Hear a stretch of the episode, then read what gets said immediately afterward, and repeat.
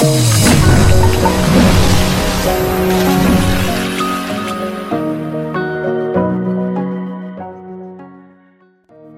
a todos, bendiciones, bienvenidos a este podcast Aguas Profundas. Yo soy Katika. Y yo soy David y les damos la bienvenida a nuestro segundo episodio, por fin. Sí. Después de tanta espera, sabemos que estaban esperándolo, anhelándolo, al igual que nosotros poder subirlo finalizado, pero no nos había sido posible por tantas ocupaciones, por tantos compromisos, por tantas cosas que muchos de ustedes, por supuesto, nos entienden porque también son personas ocupadas, son personas que hacen también cosas muy valiosas, pero nos sentimos felices de ya poder estar aquí y llevar a cabo este segundo episodio después de un primer episodio que fue de mucha bendición para muchas personas y llevó un impacto muy especial para muchos y ese es el mayor anhelo de nuestro corazón que salgan edificados de este podcast y como lo dijimos en el podcast pasado, que salgan hablando más de Cristo y menos de nosotros. Sí, gracias a todos por sus comentarios, por estar allí tan pendientes y eso nos hace sentir muy felices.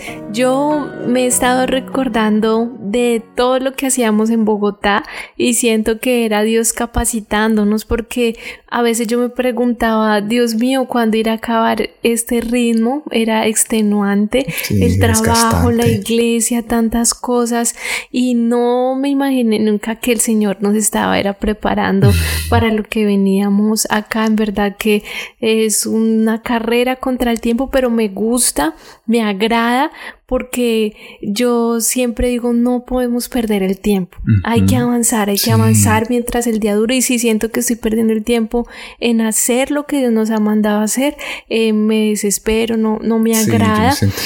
y qué bueno porque yo me acuerdo que duramos muchos años predicando en los cultos, en los programas que hacíamos, hablando entre nosotros de la importancia de desgastarnos en Dios, desgastar nuestra juventud en Él, nuestra vida, todo. Y qué bueno que lo podamos hacer, porque ese es, el propósito de nuestras vidas.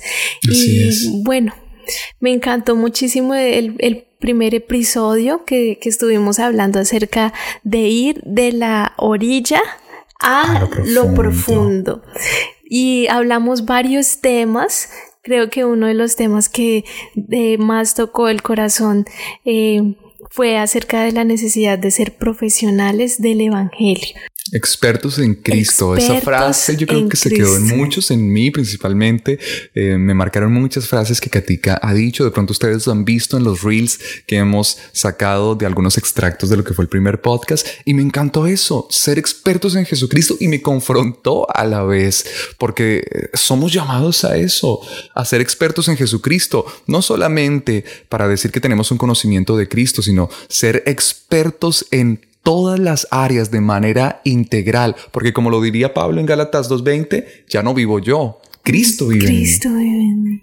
Sí, entonces, bueno, estuvimos hablando de ello, eh, también acerca de dejarnos influenciar, salpicar por el agua, que no podemos aprender a, a ser cristianos por correspondencia, son experiencias que vivimos y la importancia del agua como referencia para nuestra vida cristiana de la palabra y eh, también en el aspecto marítimo, ¿no? Lo vimos principalmente en ir eh, caminar hacia las aguas profundas, avanzar que allí en la profundidad de las aguas eh, se, vemos la gloria de Dios cuando nosotros perdemos el control.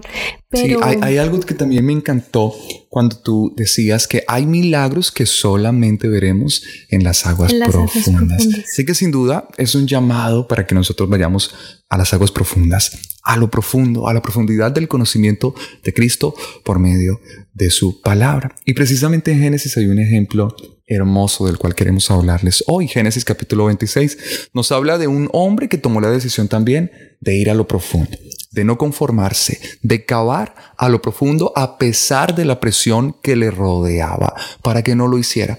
Pero él cavó y se encontró nada más ni menos que con manantiales de aguas vivas. Qué tremendo. Génesis capítulo 26 nos habla de Isaac, el hijo de Abraham. Y dice la escritura que había hambre en Canaán. Así como había ocurrido años atrás cuando Abraham estaba vivo. Y Abraham había ido a Egipto en busca de ayuda, en busca de comida. Así que Isaac pensó, bueno, yo tengo que hacer lo mismo que hizo mi padre en medio de esta época de hambruna, tengo que ir a Egipto. Pero Dios se le aparece a Isaac y le dice, no, no vayas a Egipto, ve a otra ciudad, a esta ciudad que se llama Gerar en la tierra filistea. Y el Señor le dice, ve allí, quédate allí un tiempo y yo prometo que te voy a bendecir. ¿Y qué ocurrió? Que Isaac obedeció y Dios respaldó la obediencia de Isaac, incumplió su promesa, porque Dios cumple lo que promete. Cumplió su promesa para Isaac conforme a su obediencia, era una promesa condicional. Y entonces Dios empieza a prosperar y a bendecir a Isaac. Y lo bendijo a tal punto que eso levantó envidia entre los filisteos y empezaron a estorbar, empezaron, ¿cómo decirlo?, a hacerle la vida imposible, decimos nosotros, otros dicen hacerle la vida de cuadritos a Isaac. Y una de esas cosas que hicieron fue tapar aquellos pozos de los cuales dice la palabra que Abraham había cavado años atrás cuando él estaba vivo en esa zona. Dice específicamente la palabra allí en el versículo 15. Por eso los filisteos taparon con tierra todos los pozos que Abraham había mandado abrir cuando estaba con vida. Pero quiero leerlo en la versión RBR 60, la Reina Valera 60. Dice, los filisteos habían cegado y llenado de tierra estos pozos. Y esta palabra cegar es bien interesante porque viene del griego satam, terminando en M es curioso. Satam. No Satán con la N al final, sino con la M. Pero me parece curioso porque es la palabra que se utiliza en hebreo para describir que los filisteos cegaron aquellos pozos, los taparon. Y esta palabra significa cerrar, cubrir, guardar en secreto. Y creo que eso definitivamente sí está directamente asociado a lo que ha venido a ser el enemigo a este mundo, a querer cegarnos de la verdad, a querer cubrir esa verdad con cosas superficiales, engañosas, confusas, que nos quiere eh, llevar a nosotros a permanecer en un estado de conformismo, de pasividad o contentamiento religioso, en un estado, ah, ¿cómo decirlo? Un estado de pasividad cuando lo que Dios nos llama es acabar profundamente. Sí, a mí me encanta mucho esa referencia que vamos a tratar hoy sobre Isaac, porque yo lo veo como el recorrido que debemos iniciar como cristianos a encontrar esos manantiales de agua. Nosotros nos podemos identificar como Isaac. Estaba en su tierra, pero allí sintió la necesidad esa necesidad lo movió de su lugar. Él no podía permanecer donde estaba ni como estaba. Él tenía que levantarse para buscar una solución y saciar su sed y su necesidad alimenticia y la de toda su familia, de todas las personas que él tenía a cargo. Y él emprendió ese viaje y le pidió dirección a Dios. En su mente él dijo, voy a ir a Egipto. Allá fue mi padre. Yo también puedo ir allá. Así es. Pero Dios le dijo, no, vas a ir a guerrar es allí el lugar donde yo te voy a bendecir y te voy a prosperar.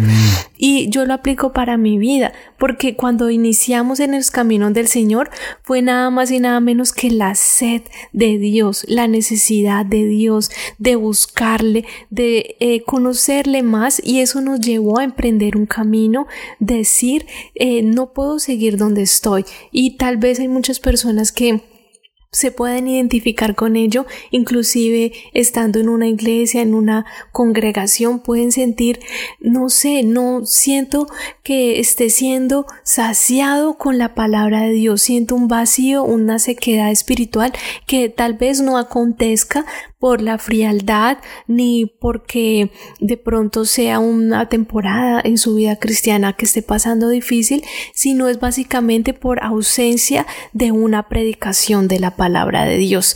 Entonces, qué bueno que iniciemos también así como Isaac ese camino. Y a veces nos imaginamos que vamos a poder encontrar la solución en X o Y fórmula, solución que nosotros establezcamos, pero Dios nos cambia los planes. Dios nos dice, no, no es así como tú lo crees, que tú vas a, encontrar esa saciedad espiritual y nos orienta, nos guía como lo hizo con Isaac y fue de bendición fue prosperado, fue bendecido y Dios quiere también eso con nosotros, llevarnos cada vez más a primero a sentir la necesidad espiritual y a buscarlo, a acercarnos a Él. Así es, Dios respaldó la obediencia de Isaac porque es importante la obediencia. La obediencia, como siempre lo he dicho, si hay algo que determina cuánto amamos a Dios, no es cuánto participamos en la iglesia, cuán activos estamos dentro de una congregación, cuánto dinero damos a los pobres o cómo ayudamos a otras personas. Si hay algo que determina genuinamente cuánto amamos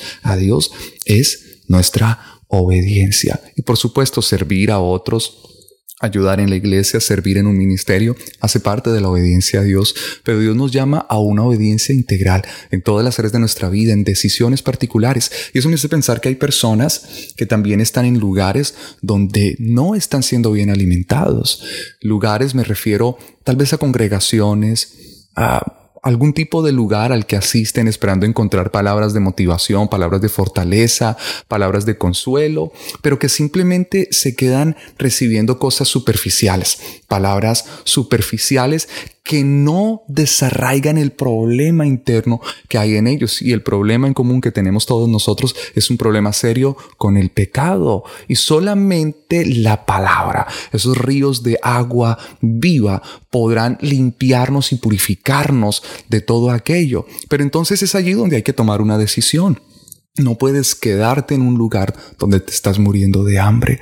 Tienes que ir y tomar la decisión de buscar esas aguas profundas. Es lo que encontramos en esta historia tan maravillosa. Y miren lo que dice ahora el verso 18.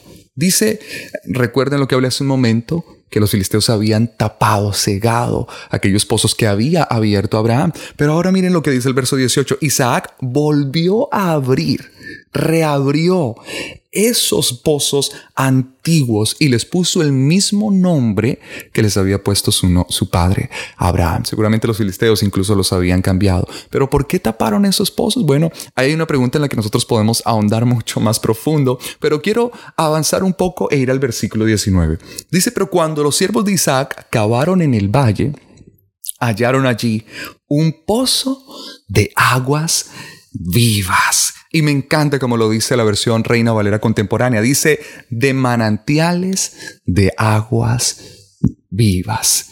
Cavaron tan profundo que lograron encontrar esos manantiales de aguas vivas. Y creo que es a lo que nosotros hemos sido llamados, a no conformarnos, sino a ir profundamente, lo que hablamos en el episodio anterior, a ir más profundo, a cavar profundamente hasta hallar esos manantiales de aguas vivas. Pero cavar implica un esfuerzo, implica desgaste, implica obtener herramientas necesarias para eso, implica muchas cosas a las cuales la cultura contemporánea nos dice, no te esfuerces tanto no tienes que hacerlo de esa manera.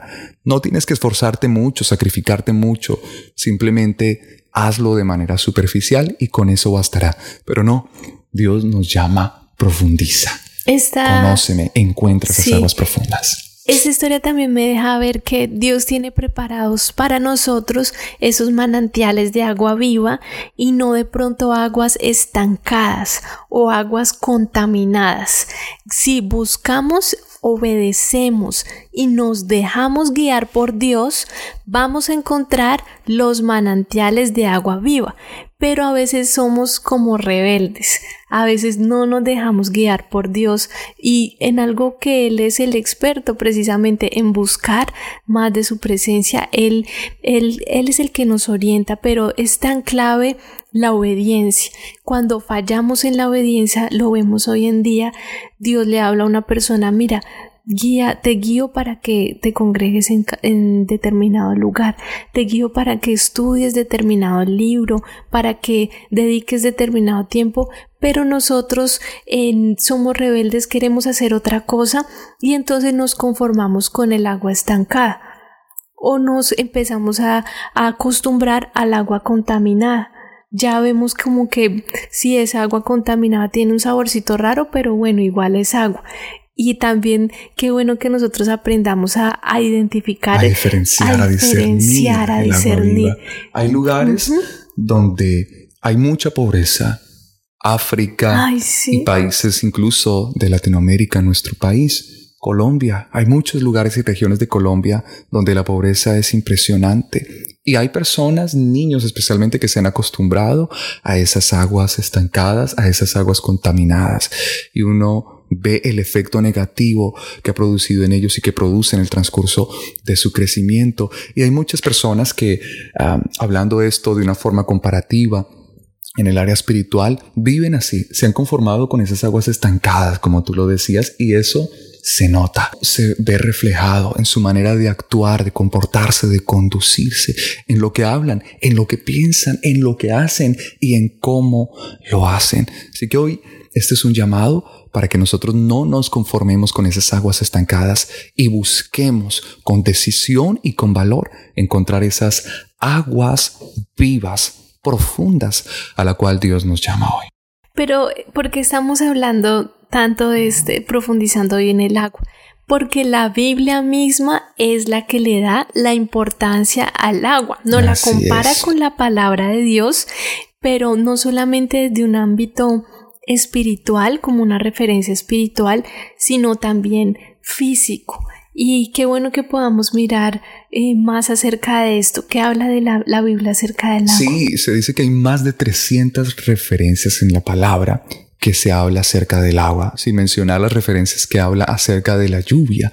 Pero esto quiere decir que la Biblia realmente ahonda en relación al agua. Y el agua en la palabra de Dios tiene distintas simbologías. En algunos representa el caos, destrucción, en otros representa bendición, en otros versos representa... Uh, Tiene un efecto purificador también. La purificación también representa la necesidad de Dios, ese precioso verso del Salmo que dice como el siervo brama por las corrientes de las aguas, así brama por ti, oh Dios, el alma mía. Esa necesidad de encontrar esas, esas aguas, pero también es un símbolo de vida y de salvación.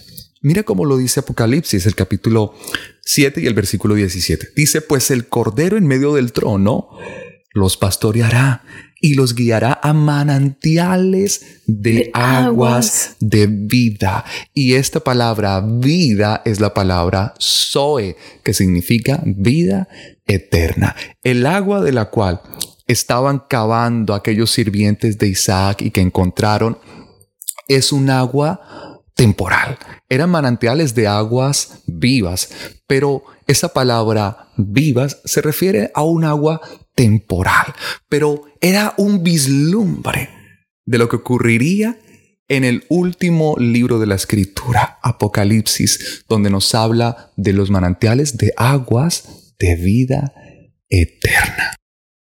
Sí, qué bueno que podamos entender que esas aguas eh, son reflejo de la palabra de Dios, del Espíritu Santo, pero que también pueden mezclarse pueden purificarse y en el podcast pasado estuvimos hablando del agua desde la perspectiva marítima.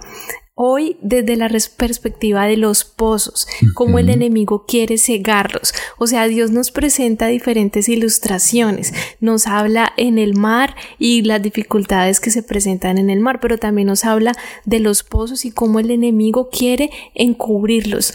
Y me llama mucho la atención de esta historia de Isaac, de la victoria que Dios siempre le daba en su búsqueda por el agua aunque el enemigo trató de secarle esos pozos, frustrarlo, él no se preocupaba porque Dios siempre al final le permitía eh, poder reabrir otros nuevos pozos.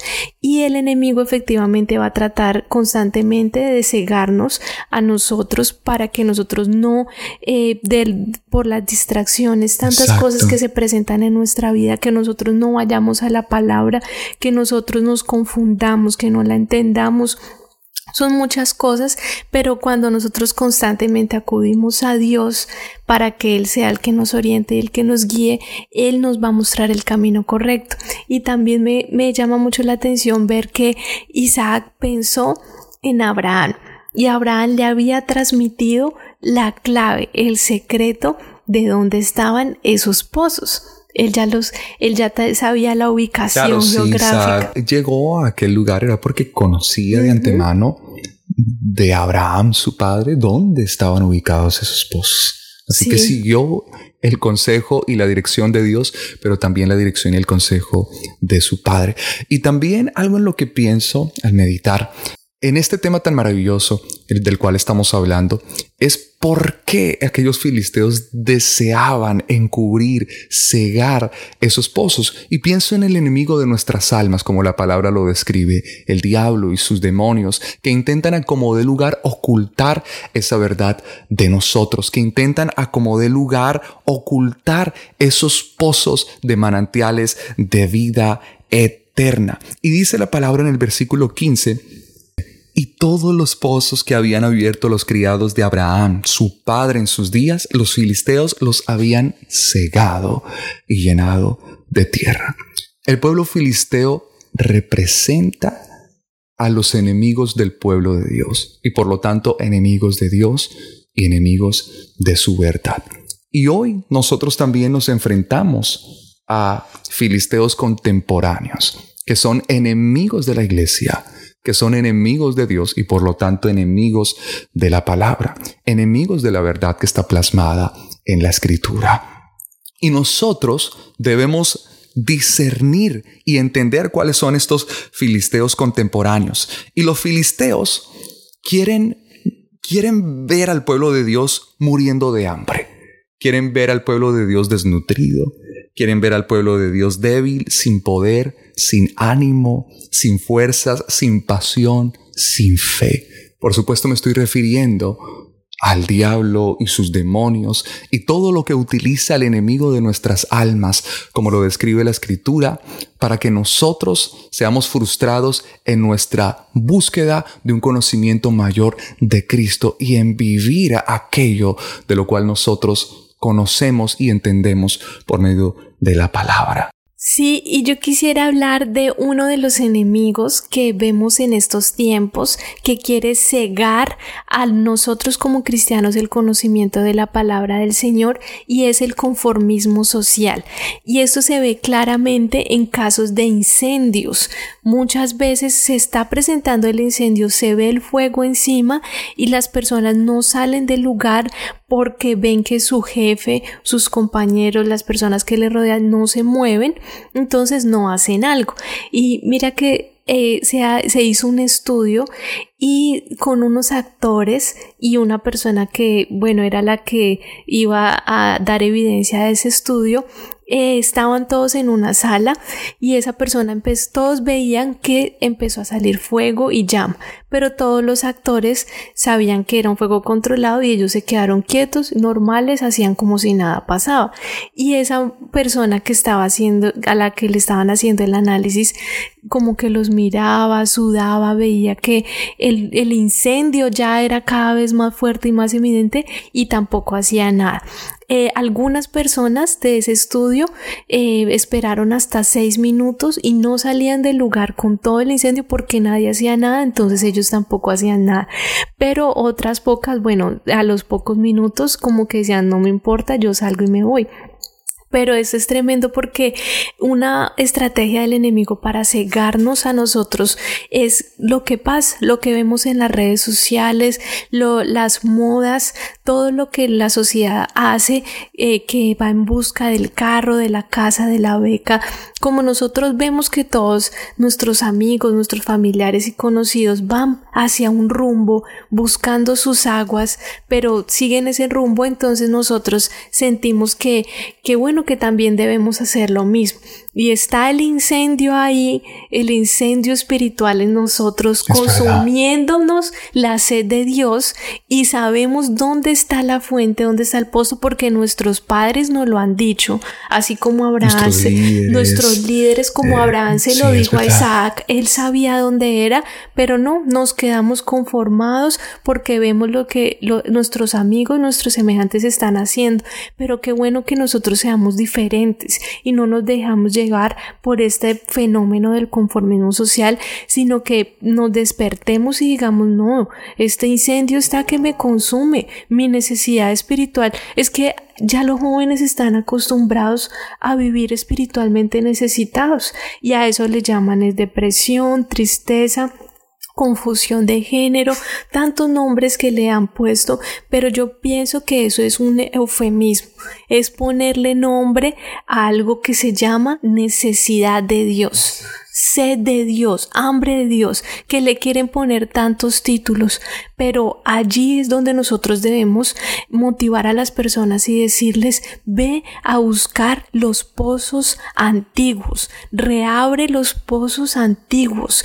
Hay pozos que hubo personas que se alimentaron espiritualmente, tus padres, tus familiares, tu abuelo. Yo me acuerdo de mi abuela, una mujer de Dios. En ese tiempo nosotros no éramos cristianos, pero yo la veía ella ayunando, orando por nosotros. Siempre nos cantaba cánticos de la Biblia y ahora al recordar esos pozos, yo digo, ella fue saciada por esos pozos. Yo también lo puedo hacer y yo sé que todos tenemos también ese recuerdo y no podemos dejarnos vencer por el enemigo. Así es, estamos en una generación que no quiere a lo que es antiguo, a lo que es viejo y por lo tanto que desechan estos pozos antiguos porque no comprenden la riqueza y el tesoro que hay en ellos, aún dentro del cristianismo contemporáneo.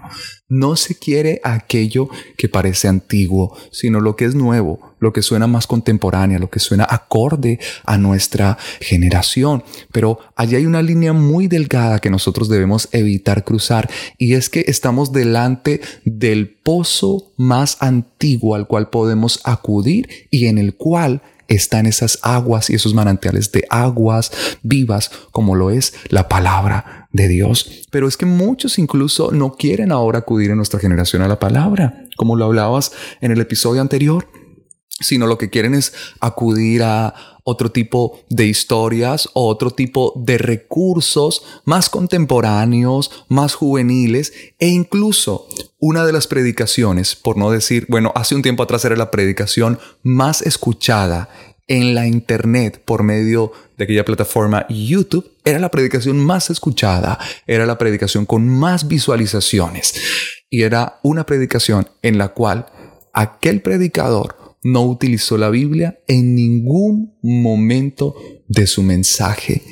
A eso nos referimos. Y necesitamos tener el discernimiento, tener el carácter y la convicción para levantarnos y decir, no, yo no me quiero conformar con estas aguas estancadas que por más rico que sepan, que por más delicioso que sepan momentáneamente y me quiten una sed momentánea, no están atacando genuinamente mi problema, no me están llevando a interiorizarlas de una manera espiritual correcta e íntegra. Así que necesitamos levantarnos de ese conformismo y volver a ese pozo antiguo donde encontraremos esas aguas vivas.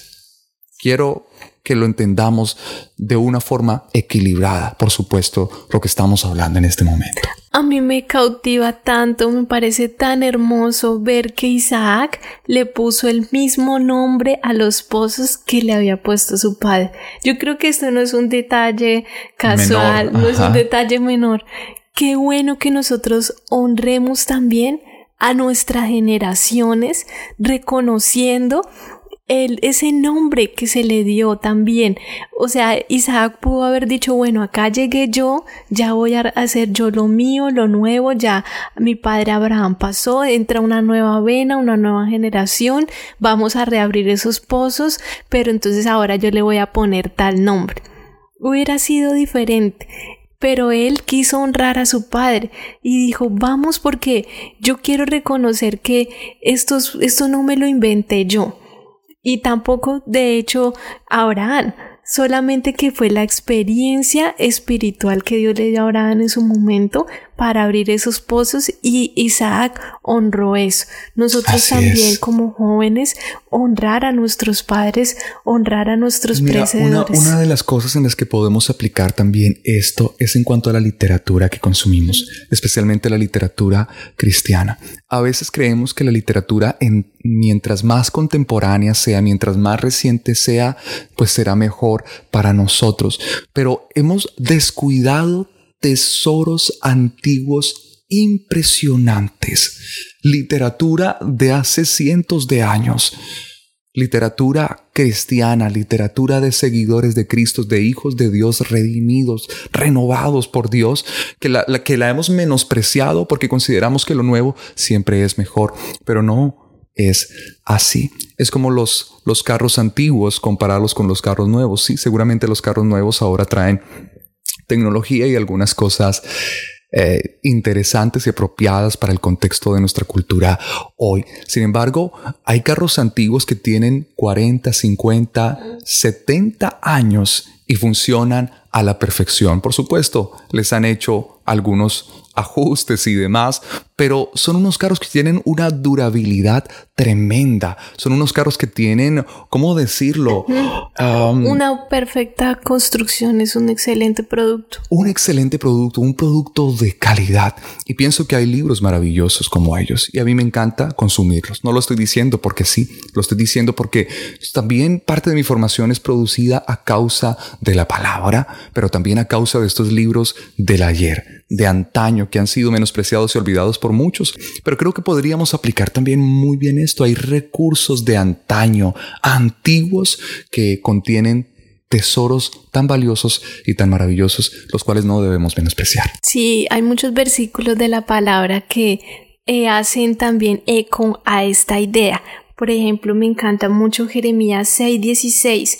Así dijo Jehová, paraos en los caminos y mirad preguntad por las sendas antiguas, cuál sea el buen camino, y andad por él, y hallaréis descanso para vuestra alma. Mas dijeron, no, andaremos. Y también encontramos esa referencia a la importancia de, de acudir también a lo antiguo, pero no a lo viejo hay un versículo que dice que los mandamientos de Dios son antiguos para probar que son verdad. Pero yo estaba meditando en eso. Una cosa es que una cosa sea antiguo y otra cosa es que sea viejo, desgastado. Y lo que Dios nos está invitando a hablar es que si algo es antiguo es que tiene el peso de la seguridad, del tiempo, de la experiencia que ha podido comprobar eh, lo, lo, real, lo fuerte que es, lo, lo verdadero. Pero cuando algo es, estamos hablando que es viejo, desgastado, bueno, que ya ha pasado. Entonces, todas estas referencias y también en este caso de los pozos, que eran eh, los nombres antiguos que le había puesto Abraham, nos habla de un temita que Dios quiere que nosotros tengamos en cuenta. Y es que si vamos a buscar esos manantiales, ¿qué debemos hacer? pararnos en los caminos, pero ir a buscar también esas sendas antiguas, esas sendas por las cuales ya otros han recorrido y han encontrado esos manantiales. Así es, pero sutilmente el enemigo quiere desviar nuestra mirada de hecho. El enemigo quiere mantenernos sutilmente en la superficialidad, en lo que nosotros vemos a simple vista y no en lo que está más allá, no en lo que aparentemente no se ve, sino que está profundo. Y precisamente esos filisteos contemporáneos de los cuales también podemos hablar puede ser el tiempo, o la falta de tiempo, los quehaceres de este mundo, nuestro ego, nuestras ambiciones personales, los nuevos sistemas de ocio o de entretenimiento, la relatividad de los valores, eh, porque hoy hay mucho de eso. Todo es relativo y nos quieren llevar bajo esos estándares culturales que no están ceñidos a la palabra y que por más agradables que suenen, no son correctos, pero sobre todo no son verdad. O la nueva teología distorsionada o las nuevas e innumerables teologías distorsionadas que por falta de un conocimiento antiguo de nuestras bases, de nuestra historia como creyentes y de nuestra fe, de por qué creemos en lo que creemos, al desconocer eso, cualquier teología nueva, aparentemente radiante, interesante, llamativa, simplemente nos mueve a como las olas del mar que el viento les lleva por donde quiere. Pero no, por, eso el Señor hoy nos hace un llamado para que nosotros no olvidemos el fundamento del antiguo. Hay muchas cosas que, que pudieran verse comparadas con estos filisteos que intentan tapar y ocultar estos pozos antiguos y estos manantiales. También, por supuesto, podríamos hablar de los predicadores, de aquellos falsos profetas que la escritura menciona y que simplemente te dicen que tú puedes ser rico, que puedes ser próspero, que debes vivir como un príncipe rodeado de muchas posesiones y comodidades. Y hablaba un predicador acerca de ello y decía, estos predicadores nunca te van a guardar la fiesta. Te pondrán a aplaudir con sus palabras, te pondrán a saltar emocionado, harán sentir que te mareas, eh, te mantendrán entretenido para que nunca te atrevas a reabrir los pozos de agua viva que te hagan preguntarte realmente, Dios está trabajando en mi vida. ¿En verdad he vuelto a nacer?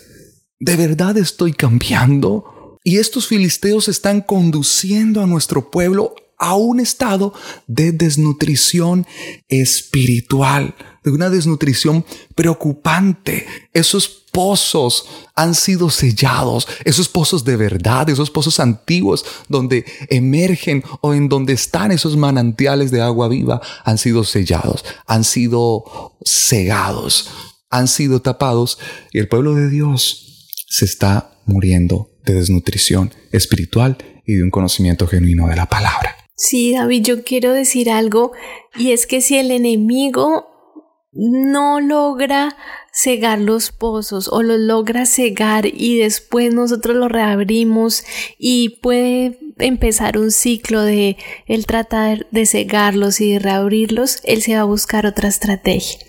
Y yo estaba meditando en eso y me acordé de Adán y Eva. Cuando el enemigo no puede darnos un agua totalmente contaminada porque va a ser evidente que no la vamos a beber, que no lo vamos a digerir, que no lo vamos a aceptar. Él va a ser sutil en mezclárnosla de tal manera que no podamos identificar. Y eso fue lo que hizo Satanás con Eva. Le dio una media verdad, pero también una media mentira.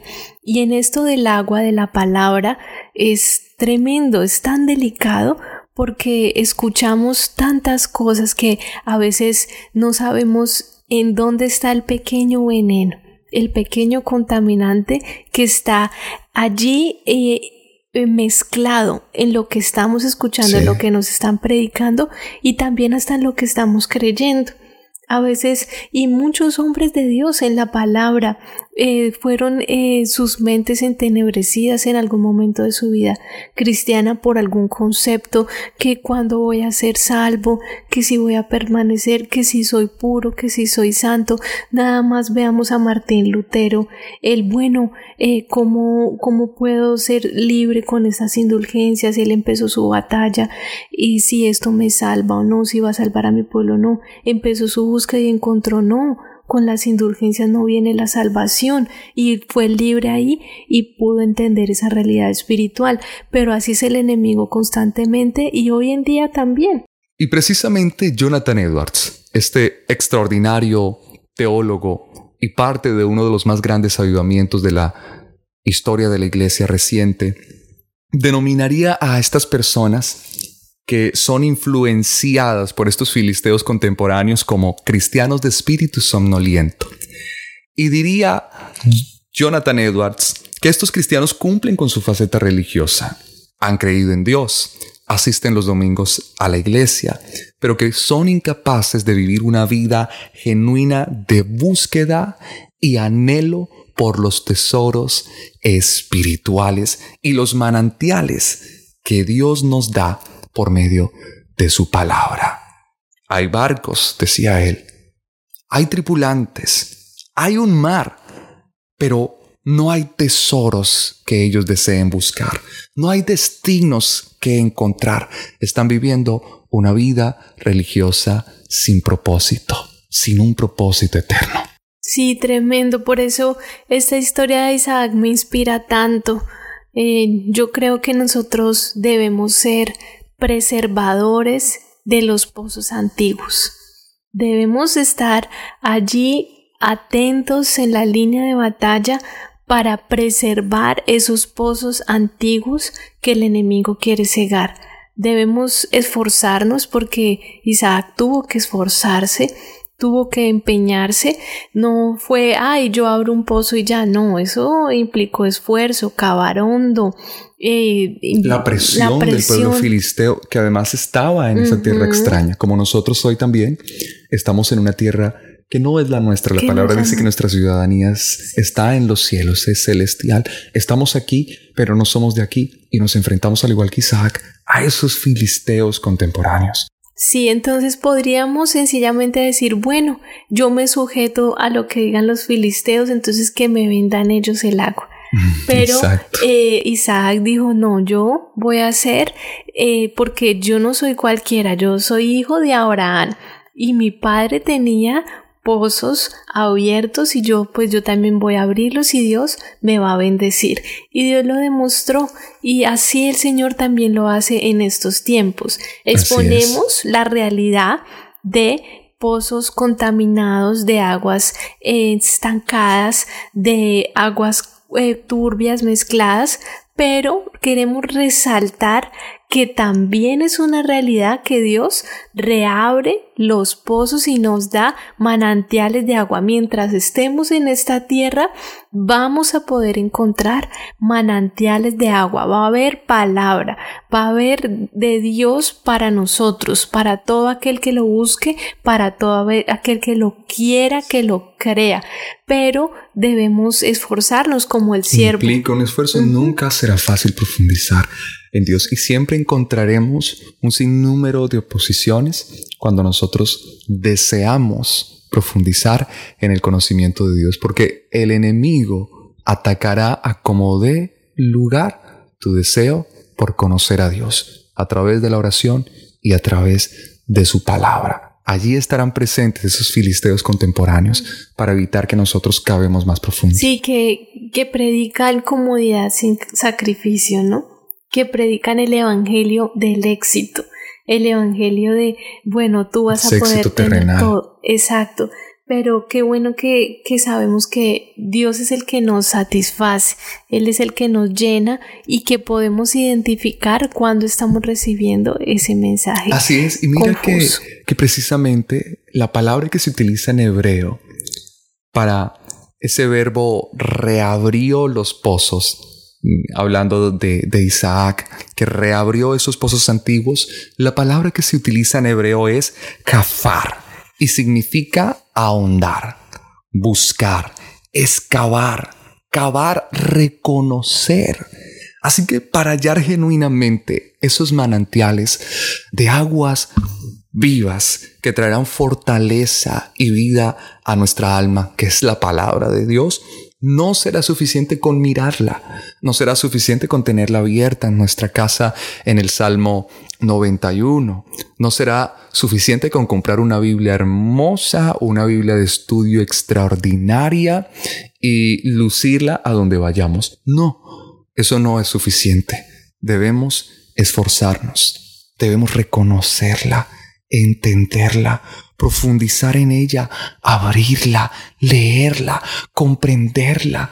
tener herramientas que te ayuden a entenderla, escuchar atentamente a tu pastor y mientras él va predicando, ir meditando lo que él dice y corroborándolo con la escritura entenderla, dejarte permear por ella, afectar positivamente por ella y hallar en ella todos los tesoros que Dios ha entregado allí para nosotros. Sí, conforme pasan los años, eh, quieren decirnos, bueno, puedes hacer esto o aquello para eh, conocer más en Dios, por profundizar más en Dios, pero Dios nos dice, no, mira los, mira los pozos antiguos, mira la senda antigua, es lo mismo de siempre, lo mismo básico, pero poderoso, orar, leer la palabra, ayunar, congregarse, Allí es donde encontramos esos manantiales de agua viva, pero queremos enredarnos buscando una cosa otra,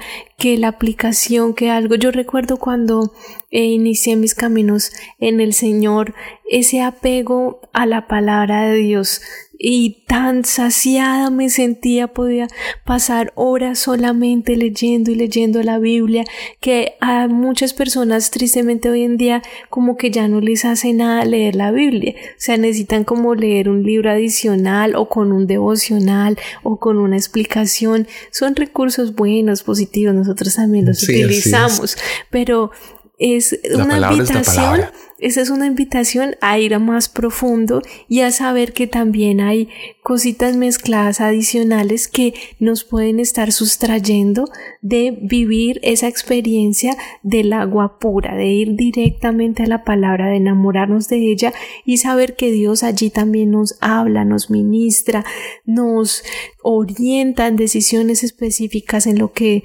necesitemos. Ese pozo está dispuesto para ofrecernos toda la vida todo el manantial, los minerales, los nutrientes, todo lo que necesitamos. Así es, y necesitamos discernimiento para entenderlo y equilibrio, porque necesitamos un equilibrio para no irnos a ningún extremo. Todo extremo es negativo. El único extremo válido es nuestro extremo amor por Cristo, por su palabra, por el conocimiento de Él.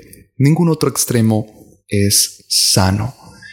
Pero ese equilibrio debemos llevarlo con la mano con el discernimiento, discernimiento en lo que consumimos, en lo que leemos, en los contenidos que nos rodean y en lo que la cultura constantemente nos está ofreciendo a nosotros. Y creo que todos también enfrentamos, como Isaac, esos valles de desesperación, esos valles de frustración, esos valles y esos desiertos de lágrimas, de aflicción, de dolor, pero muchos no sobreviven a esos momentos. Muchos no sobreviven en medio de esos valles de aflicción y de lágrimas porque se niegan a correr una milla más en su esfuerzo por cavar los pozos. Se conforman y dicen, aquí me quedo y si me voy a morir, me muero, desnutrido, de hambre y en la condición de miseria, pero no quiero y no deseo esforzarme por encontrar esos pozos donde están esas aguas y esos manantiales de vida. Pero hoy puedes tomar una decisión. Hoy podemos decidir no conformarnos, levantarnos e ir y cavar esos pozos que Dios nos ha dejado a través de su palabra, donde emanan esos tesoros antiguos que nos darán vida, que nos fortalecerán y que nos darán para dar a otros también de gracia, como lo dice la palabra, lo que por gracia hemos recibido. Amén, así es. Bueno, amados amigos, amada familia que nos escuchan, yo solamente para concluir quiero decir que no permitamos que el enemigo con su envidia nos ciegue nuestra vida espiritual y nuestro deseo de ir más profundo en Dios. Es tremenda la envidia del diablo cuando ve una persona que quiere ir a la iglesia, que quiere buscar de Dios, que quiere orar, que quiere leer la Biblia, y es un enemigo real que va a estar allí influenciándonos, trayendo pereza, trayendo desconcentración, problemas entre la familia, situaciones, tantas cosas que ese enemigo va a empeñarse en hacer en contra de nosotros para cegar nuestra vida espiritual, pero no lo permitamos porque es hermosa la prosperidad que Dios nos tiene, esa vida de Dios, esa llenura espiritual como lo hizo con Isaac, que fue bendecido, que él tuvo la victoria, que Dios siempre le daba la fuente, lo que necesitaba. Así mismo lo podemos ver de prueba en prueba, de gloria en gloria, vamos viendo cómo Dios va dándonos la provisión necesaria para cada necesidad. Así es. Así que gracias por habernos acompañado una vez más en este segundo episodio de Aguas Profundas Podcast. Hasta la próxima.